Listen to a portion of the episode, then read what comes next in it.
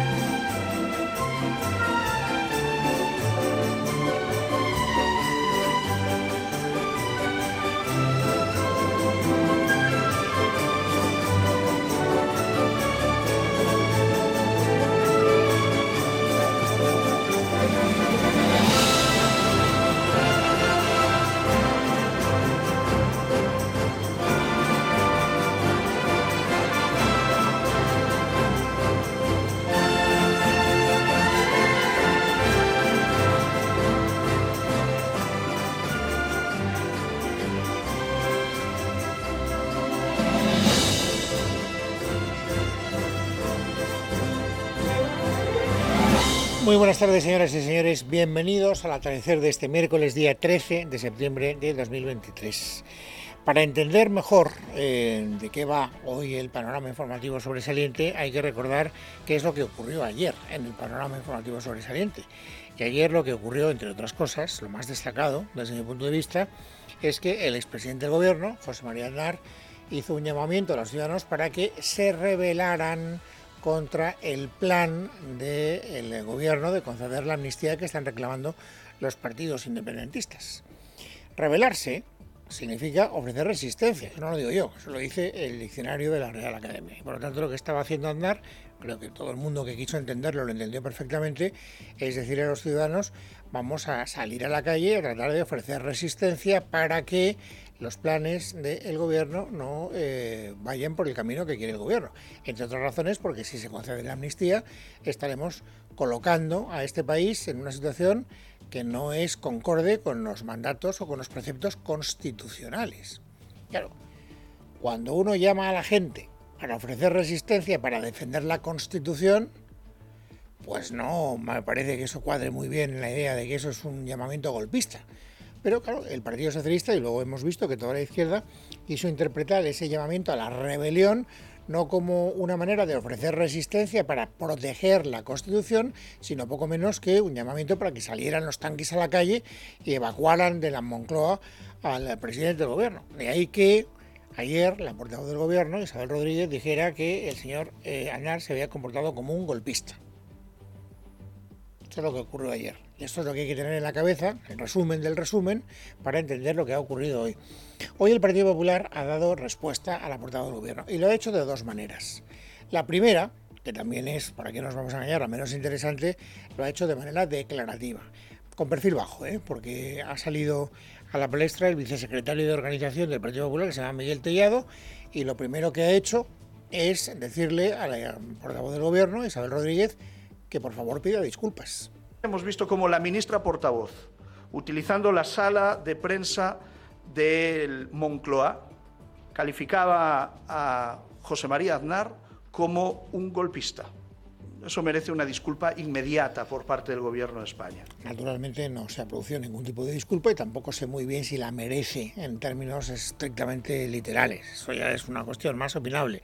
En segundo lugar, lo que ha dicho Miguel Tellado eh, y ya con un poquito más de calado, con un poco más de intención en sus declaraciones, es decir, hombre, a ver quién está llamando golpista a quién. Esto parece el eh, papel de los eh, roles intercambiados. Qué error, además, que ese tipo de declaraciones provengan de un partido que ha llegado al gobierno pactando con golpistas, por parte de un gobierno que ha indultado a golpistas, por parte de un gobierno que le ha ofrecido una amnistía a golpistas para tratar de seguir al frente del gobierno. Bueno, esta es la reacción declarativa, insisto, la menos interesante, porque al final las declaraciones pues aguantan lo que aguantan. Y luego, por la vía de los hechos, el Partido Popular ha tomado una decisión que va más allá de la pura declaración retórica. Lo que ha hecho el Partido Popular es eh, seguir el consejo que ayer les dio José María Aznar y convocar en la calle una gran manifestación justo los días eh, antes, la víspera del debate de investidura de Alberto Núñez Fijó, para que en la calle se visualice que hay muchos ciudadanos que no están de acuerdo con ese intercambio que proponen los independentistas, tú me das la amnistía y yo te doy los votos, señor Sánchez, para que siga siendo presidente del gobierno. Lo ha anunciado esta mañana la secretaria general del PP, Cuca Gamarra. Ya les avanzo que el fin de semana del 23 y 24 de septiembre el propio Partido Popular va a impulsar un gran acto, un gran acto en Madrid que será abierto, si el tiempo lo permite, para que la sociedad pueda participar y sobre todo de eh, rechazo a cualquier eh, instrumento que al margen de la ley se quiera plantear con el único objetivo de que el olvido, eh, se, la amnistía se promueva para conseguir una serie de votos que se necesita para perpetuar. Y por cierto, no será esta la única manifestación que se va a producir en, las calles de nuestro país, porque Sociedad Civil, eh, Sociedad Civil Catalana ha convocado también en Barcelona una manifestación para pedir exactamente lo mismo.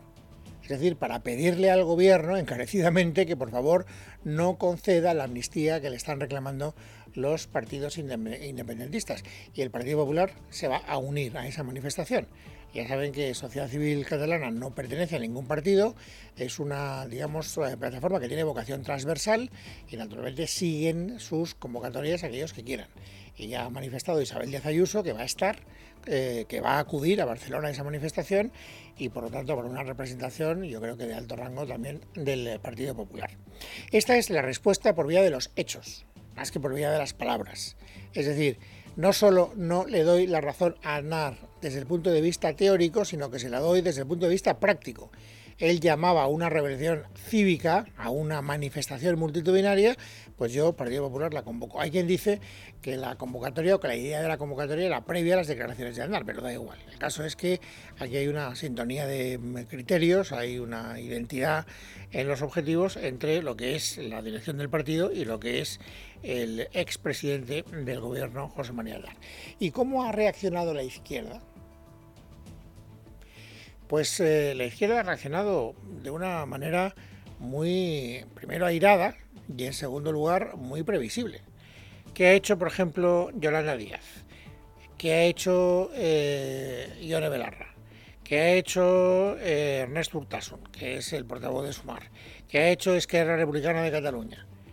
Pues decir exactamente lo mismo que dijo ayer la ministra portavoz del Gobierno, Isabel Rodríguez. Anar al decir lo que dijo, es un golpista. Por lo tanto, de nada le ha servido al Partido Popular esta iniciativa si lo que pretendía, que no creo que fuera lo que pretendía, era cortar el debate. La más, eh, digamos, eh, explicativa, por decirlo de alguna manera, ha sido Yolanda Díaz, que llama golpista a NAR, pero que lo fundamenta de esta forma. La deriva de la derecha y de la extrema derecha en nuestro país es muy peligrosa. El único plan que tienen es la desestabilización social, pero también tumbar a un gobierno que todavía no ha nacido. Nos dan ellos la legitimidad de con quién se puede hablar o no se puede hablar en democracia. Un expresidente del gobierno, el señor Aznar, ha llamado ayer a la rebelión nacional. El PP no solamente ha hecho propios los postulados de la extrema derecha, sino que su única estrategia de deslegitimación de las elecciones consiste en enfrentar a una parte del país contra otra. Bueno, lo he dejado en su versión más larga para que ustedes tengan los matices. En los matices está claro que Yolanda Díaz pues, iba a decir que no sabe muy bien lo que dice. Probablemente sabe perfectamente lo que dice. Lo que ocurre es que lo que dice pues se compadece difícilmente desde mi punto de vista con la realidad de los hechos. No se trata de con quién hablar, en democracia tú puedes hablar con quien te dé la gana. El problema no es con quién, el problema es de qué hablas. Si hablas para conculcar la Constitución, entonces eh, la oposición tiene todo el derecho del mundo de decir, hombre, de eso no hable. De todo lo que sea incumplir la ley, empezando por la ley de leyes, que así se conoce a la Constitución, pues no parece que sea muy procedente tanto, yo esa argumentación previa de Yolanda Díaz para acabar concluyendo que Andar es un golpista, francamente no la entiendo, pero intento entenderla racionalmente, pero es que mis luces, que son escasas, lo reconozco, pues no llegan a tanto, eso para empezar. Y luego, en la misma línea, se han manifestado eh, pues las dos grandes ramas de Sumar. Yolanda Díaz es la lideresa de, un conglomerado, de una coalición de partidos donde hay sensibilidades distintas. Sensibilidades, por cierto, que están a tortas por ejemplo, Podemos está tortas con el núcleo duro de Sumar. Sin embargo, en este punto concreto no solo no están a tortas, sino que están absolutamente de acuerdo. Y por lo tanto siguen el discurso de Yolanda Díaz, tanto unos como otros. Es verdad que con una argumentación menos sofisticada, más de andar por casa. Por ejemplo, escuchen a Yone Belarra el señor, el señor Aznar eh, revela el ala más radical ¿no? del Partido Popular y que mm, es una persona que marca siempre un camino abiertamente antidemocrático. Al Partido Popular y particularmente al aznarismo, la democracia solo les gusta cuando ganan. Y creo que ese discurso que deslegitima a la democracia española le hace muchísimo daño a nuestro país y creo que debería rectificar porque son declaraciones muy graves, de, como, como decía ayer la portavoz, de tintes golpistas. Bueno, pues tampoco va a rectificar el señor Landar. Decía Miguel Dedo que rectificara la portavoz del gobierno, la portavoz del gobierno no rectifica, dice Quiere Velarra que rectifique Andar y naturalmente Andar no va a rectificar. Ha dicho cosas muy parecidas a la Secretaría General de Podemos, el portavoz de Sumar, Ernesto Urtasun, que se ha manifestado públicamente en estos términos permíteme decir que las declaraciones del señor Aznar me parecen están totalmente fuera de lugar, eh, se asemejan más al golpismo que a las declaraciones de un expresidente del gobierno. Como siempre le ocurre una cosa a la derecha eh, de este país que le ha ocurrido tradicionalmente, que es que no aceptan el resultado de las urnas. Mire, el Partido Popular y Vox perdieron las elecciones. Bueno, como ven, nada nuevo bajo el sol, se repiten los argumentos una y otra vez. Y no solo la izquierda, es decir, ya no solo, eh, digamos, lo que hay a la izquierda del Partido Socialista, como un solo hombre ha salido para repetir lo que ayer dijo la portavoz del gobierno, también naturalmente los partidos independentistas. Junqueras, es verdad que en un tuit, no podremos escuchar su voz, ha dicho que Aznar efectivamente se comportó como un golpista. Lo que dijo fue una incitación al golpismo, ha dicho Junqueras. Quien le ha puesto voz ha sido Teresa Jordá, que es eh, una diputada de Esquerra Republicana de Cataluña que cada vez está teniendo más protagonismo podrían definir perfectamente como unas declaraciones. Sí, se podrían definir perfectamente como unas declaraciones golpistas, absolutamente llamar a esta insurrección. Cuanto más retrógradas son las declaraciones que hacen, obviamente eso no ayuda a la concordia ni a avanzar ni a la democracia. Me parecen absolutamente estúpidas, si me lo permite. Absolutamente estúpidas, sin permiso. Bueno, les recuerdo que quien tiró el guijarro al lago y el que agitó las aguas fue el gobierno a través de su portavoz, Isabel Rodríguez, ayer en la rueda de prensa posterior al eh, Consejo de Ministros. Sin embargo, hoy el Partido Socialista parece que ha querido embridar un poco la reacción. Ya no he escuchado a ningún eh, dirigente del PSOE hablar de golpismo. Están tratando de matizar un poco la reacción. Le han preguntado a Pachi López, a propósito, que es el portavoz del PSOE, como saben, en el Congreso de los Diputados, a propósito de estas declaraciones de Aznar. En la reprueba, dice que no sirven para nada, para, desde luego no sirven para establecer eh, un clima de convivencia en nuestro país, pero se, en fin, tienta la ropa a, a la hora de elegir adjetivos. Bueno, lo que es evidente es que hay expresidentes que no ayudan en nada a la concordia ni a la convivencia, que es lo que tiene que, por lo que tiene que apostar este país. ¿Eh? Y Aznar es evidente que lo que busca es esa, esa confrontación y ese enfrentamiento del que hablaba yo antes. ¿Y esto para qué sirve? ¿Para dividir, para fracturar a la sociedad española? Pues mejor que se calle, ¿no? Bueno, también le ha preguntado Pachi López, al portavoz del Partido Socialista en el Congreso, a propósito de esta convocatoria de manifestación que a través de Cuca Gamarra hemos conocido en el día de hoy. Y la verdad es que pues ha tratado de echarle mucha agua al vino y de ningunear esa manifestación utilizando razonamientos como este. Una manifestación que supongo que será para llenar su vacío porque en este tiempo el Partido Popular ha demostrado que está absolutamente vacío, vacío de contenido, vacío de propuestas, vacío de liderazgo y lo que es peor, vacío de un proyecto para, para España. Bueno, hasta aquí, digamos, lo que ha sido la resaca, las secuelas de ese enfrentamiento ayer entre Aznar e Isabel Rodríguez. Enfrentamiento a distancia, no es que se confrontaran cara a cara en un mismo espacio, en un mismo sitio. Uno hizo una declaración y después mereció la respuesta que ya conocemos por parte de la portavoz gubernamental. Ahora de lo que se trata es eh, de ver cómo está el fondo de la cuestión. El fondo de la cuestión es, ¿va a haber o no va a haber moneda de cambio? el gobierno le va a dar o no le va a dar la amnistía a los partidos independentistas, que es lo que están pidiendo, tanto Esquerra Republicana de Cataluña como Junts per Cataluña. Hoy, si leen ustedes atentamente, que es un ejercicio que yo les recomiendo con frecuencia, los medios de comunicación verán también varias crónicas diciendo que en el Partido Socialista empiezan a admitir la posibilidad de que eh, si hay que repetir elecciones, se repitan las elecciones. O sea, que no están condenados a eh, darles la amnistía para evitar la repetición electoral. Luego, cuando preguntas con un poquito más de detenimiento a las personas que están en el ajo y que manejan buena información, te dicen que bueno, que sí, que lo dicen, pero que no está muy claro que lo crean. Hoy le he preguntado al portavoz de Sumar a propósito de si es verdad que eh, fin, eh, se, están está contemplando la posibilidad de acceder a la repetición, a la repetición electoral. Y desde luego, Urtasun ha dejado muy claro que si de ellos depende, ni hablar. No queremos, no creo que haya votantes progresistas en este país que estén pensando que es mejor ir a una repetición electoral y darle una segunda oportunidad a Pepe y Vox. Yo creo que eso, eh, los votantes progresistas no nos dieron ese mandato, nos dieron un mandato para poder armar una investidura. Por lo tanto, para que no haya eh, repetición electoral, condición sine qua non. Tiene que haber contraprestación, with pro quo. Tiene que haber amnistía. ¿En qué ha cambiado el discurso de Sumar en los últimos días? Ellos siguen diciendo que la amnistía es perfectamente posible. Es más, también he leído hoy alguna información interesante diciendo que precisamente ese objetivo de alcanzar la amnistía va a formar parte de los acuerdos de gobierno que eventualmente firmen Sumar y el Partido Socialista antes de constituir el nuevo gobierno después de la investidura de Pedro Sánchez cuando se produzca. Por lo tanto, ellos no renuncian al fondo de la cuestión.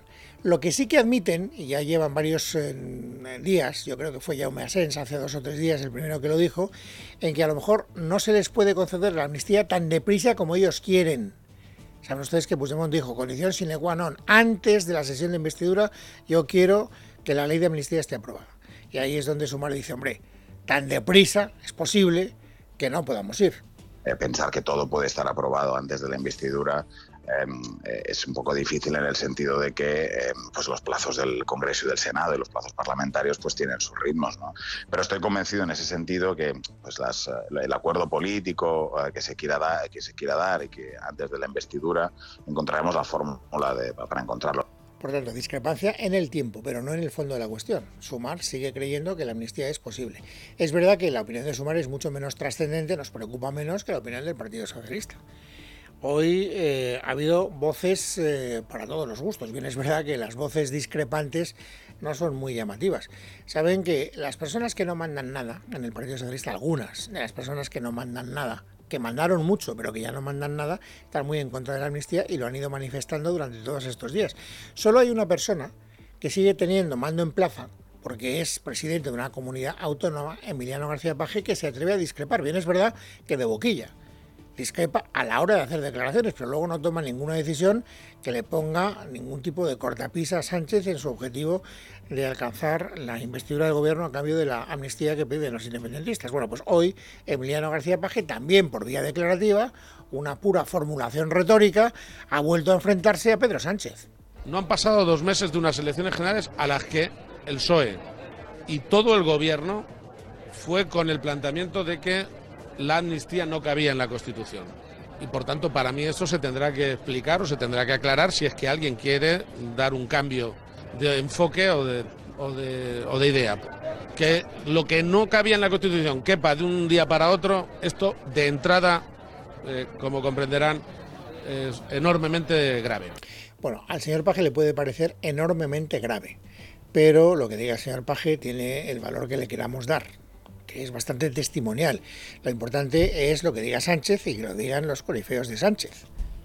Y hoy ha salido uno de sus grandes trompeteros, que es el portavoz del gobierno, Pachi López, eh, ha tenido un encuentro con la prensa y ahí le han preguntado, oiga, eh, ¿el Partido Socialista, en definitiva, del gobierno, quiere o no quiere la amnistía? Hable claro. Y la respuesta de Pachi López no ha podido ser más evasiva las negociaciones, cuando toquen al Partido Socialista hablaremos. ¿El Partido Socialista contempla la amnistía, sí o no? Eh, como digo, cuando toque el tiempo del Partido Socialista hablaremos. Pero ahora es el tiempo del Partido Popular. Bueno, dice el señor eh, Pachi López que es el tiempo del Partido Popular. Aunque es verdad que si dependiera de sus socios, no sería el tiempo del Partido Popular. Porque Yolanda Díaz y en definitiva Sumar lleva ya varios días tratando de convencer al señor Núñez Feijóo para que retire su candidatura de la investidura. Hoy Yolanda Díaz, muy dura con el señor Fijó, ha dicho que el señor Fijó está cometiendo un fraude. estamos eh, en un interludio eh, ante la ineficacia del señor Feijó que no habla con nadie, porque no está hablando con nadie, ha faltado a la verdad a la ciudadanía y lo que está haciendo es instrumentalizar eh, nada más y nada menos que el artículo que le permite eh, bueno, darle la mano a su investidura para resolver sus cuestiones internas. En conclusión y en consecuencia con este razonamiento, ¿qué tiene que hacer el señor Fijo? Le instamos formalmente que se retire, que le comunique al rey que mm, no continúa con la investidura. Hasta donde se nos alcanza, el señor Feijóo no tiene ninguna intención insisto, hasta donde se nos alcanza, de retirar su candidatura a la investidura que está prevista, como saben, para finales de este mes, días 26 y 27. Bueno, los independentistas están a la espera de recibir el gran intercambio que reclaman, que es la amnistía, pero ya han recibido algo porque ya sabemos, hoy se ha hecho oficial, que a partir de la semana que viene, a partir del martes que viene, en el Congreso de los Diputados, además del castellano, se va a poder utilizar con toda normalidad el euskera, el gallego y el catalán. Algo que ha despertado, pues, eh, naturalmente reacciones encontradas. Pachi López, de nuevo, el presidente, el, perdón, el portavoz del Partido Socialista, entiende que esto no es nada más que la consumación de un ejercicio de absoluta normalidad. En esta Cámara estamos los que representamos a todos los españoles y a todas las españolas. Y esta ciudadanía se expresa en castellano, pero también se expresa en euskera y en gallego y en catalán. Y que nosotros eh, podamos utilizar con naturalidad todas estas lenguas, lo que hace es mejorar esa representación. Esta es la opinión del Partido Socialista y, por cierto, también de todos aquellos partidos que están escoltando al Partido Socialista. Quiero decir que esto es lo mismo que dice Mesumar, lo mismo que dice Compromís, por supuesto, lo mismo que dicen aquellos que tienen eh, su propia lengua vernácula afectada. Es decir, es lo mismo que dice el BNG en el caso del gallego, lo mismo que dice Bildu o el PNV en el caso del euskera, es lo mismo que dice Esquerra o Junts o la CUP, aunque la CUP no tiene representación parlamentaria en esta legislatura, en el caso de Cataluña. ¿Quiénes se oponen? Pues los partidos de la derecha, empezando por el Partido Popular.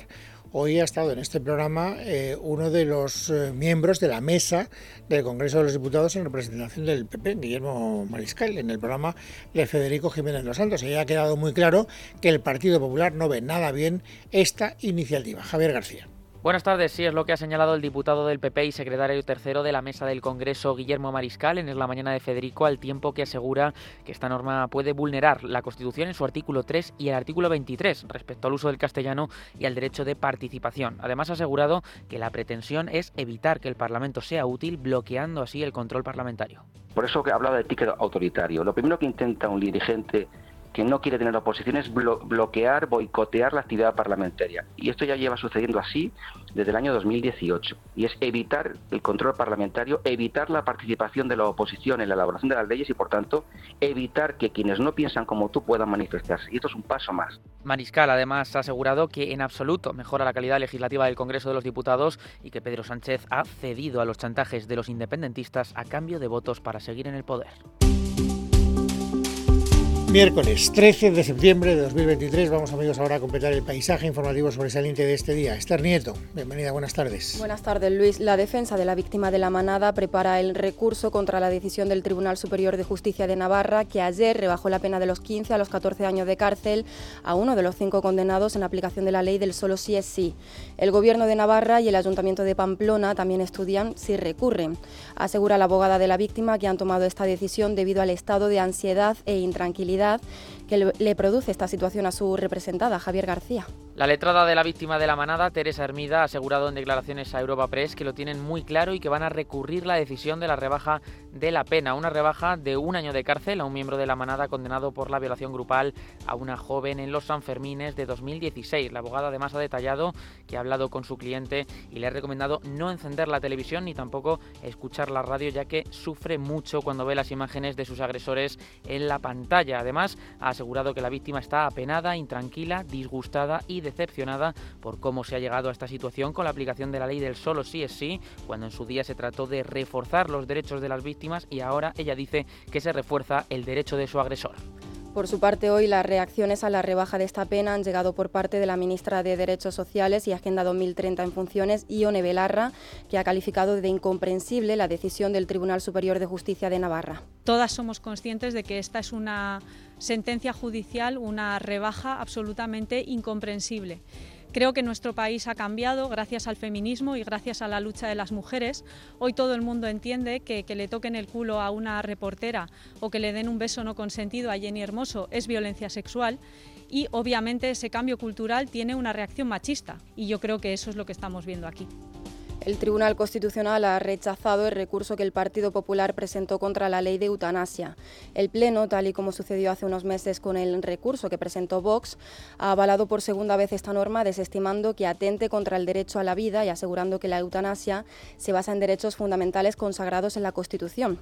Aunque en esta segunda resolución el Tribunal Constitucional afina a quien puede alegar objeción de conciencia ante este derecho para no participar en su aplicación. Su conclusión es que solo el personal sanitario puede objetar para no ayudar a alguien a morir con dignidad.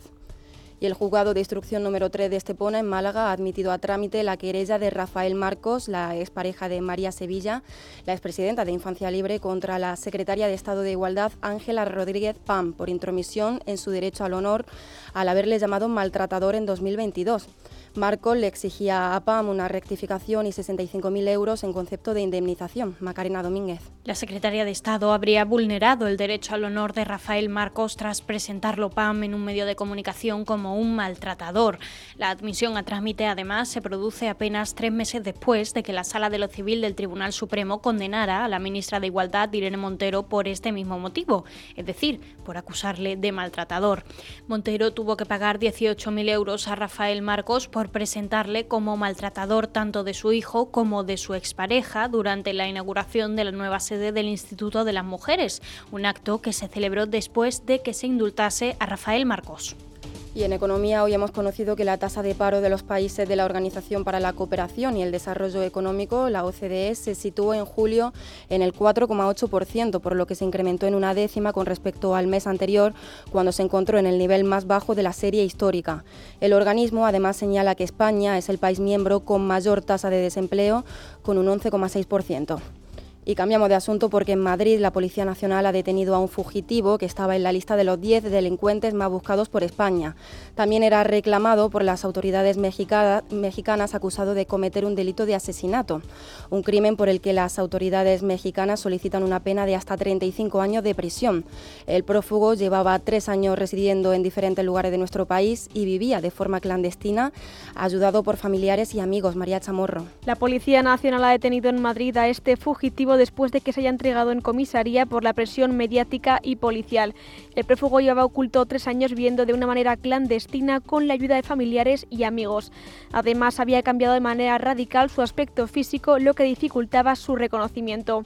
Es el quinto fugitivo detenido de la lista de los 10 más buscados desde que se comenzara a difundir en mayo de 2022 y tragedia en Siero, en Asturias. Una mujer de 76 años ha fallecido y 27 personas han resultado heridas en un incendio que ha tenido lugar esta madrugada en una residencia de ancianos. Los detalles los tiene José Manuel Larrea. Una mujer de 76 años ha fallecido y otras 27 personas han resultado heridas, tres de ellas graves, por inhalación de humo en un incendio registrado en la residencia de ancianos Palacio de Leceñes, ubicada en la localidad de Valdesoto, en Siero, en la que había un centenar de personas. La fallecida es una residente que fue localizada en una habitación de la primera planta de la residencia. Otra mujer, una trabajadora de 46 años, es la herida de mayor gravedad y fue trasladada al Hospital Universitario Central de Asturias, en Oviedo. La consejera de Servicios Sociales y Bienestar, Melania Álvarez, ha anunciado que 10 de las personas afectadas por el incendio ya han sido dados de alta o van a serlo en las próximas horas y serán trasladados a la residencia de mayores de Lugones u otros centros públicos con plazas disponibles para ofrecer la posibilidad a las familias de darle a los internos un entorno residencial con la atención necesaria. Fuera de nuestras fronteras, en Libia, los equipos de rescate trabajan sin descanso para recuperar los cuerpos de las víctimas de las inundaciones causadas por la tormenta Daniel. Las autoridades locales calculan que hasta ahora hay más de 5.000 muertos y más de 10.000 desaparecidos, unas cifras que se prevé que sigan aumentando. La mayoría de esfuerzos de los servicios de emergencia se centran en la ciudad costera de Derna, que ha resultado ser la más castigada por el paso del ciclón. Y Bruselas vuelve a poner el foco en China. Hoy ha tenido lugar el debate anual sobre el Estado de la Unión en el Parlamento Europeo y la presidenta de la Comisión, Ursula von der Leyen, ha hecho diversos anuncios a lo largo de su discurso. Entre ellos que va a lanzar una investigación sobre las subvenciones estatales de Pekín a sus vehículos eléctricos. Verónica Jorro. Para la jefa del Ejecutivo Comunitario, los precios de los vehículos eléctricos chinos son artificialmente bajos por las ayudas públicas y esto supone, dice, pérdidas para las compañías europeas. Los mercados globales están inundados con coches eléctricos chinos más baratos y su precio se mantiene artificialmente bajo gracias a los enormes subsidios estatales. Esto está distorsionando nuestro mercado y como no aceptamos esta distorsión desde el interior de nuestro mercado, tampoco lo aceptamos desde el exterior. La Unión Europea, ha puntualizado la alemana, está abierta para la competencia, pero no para una carrera a la baja y por eso el bloque, ha dicho, debe defenderse de prácticas desleales al mismo tiempo que mantiene abiertas las líneas de comunicación y diálogo con China. Von der Leyen también ha anunciado que el Ejecutivo Comunitario planteará reformas a principios de 2024 a los líderes de la Unión para afrontar la futura integración en el bloque de Ucrania y los Balcanes. Nos guiará la convicción de que completar nuestra unión es la mejor inversión en paz, seguridad y prosperidad para nuestro continente. Es hora de que Europa vuelva a pensar a lo grande y escriba su propio destino. Un discurso en el que ha llamado la atención el poco énfasis que ha puesto sobre Ucrania y la guerra en el apoyo militar, económico y político. En casa de Herrero. Es rabio.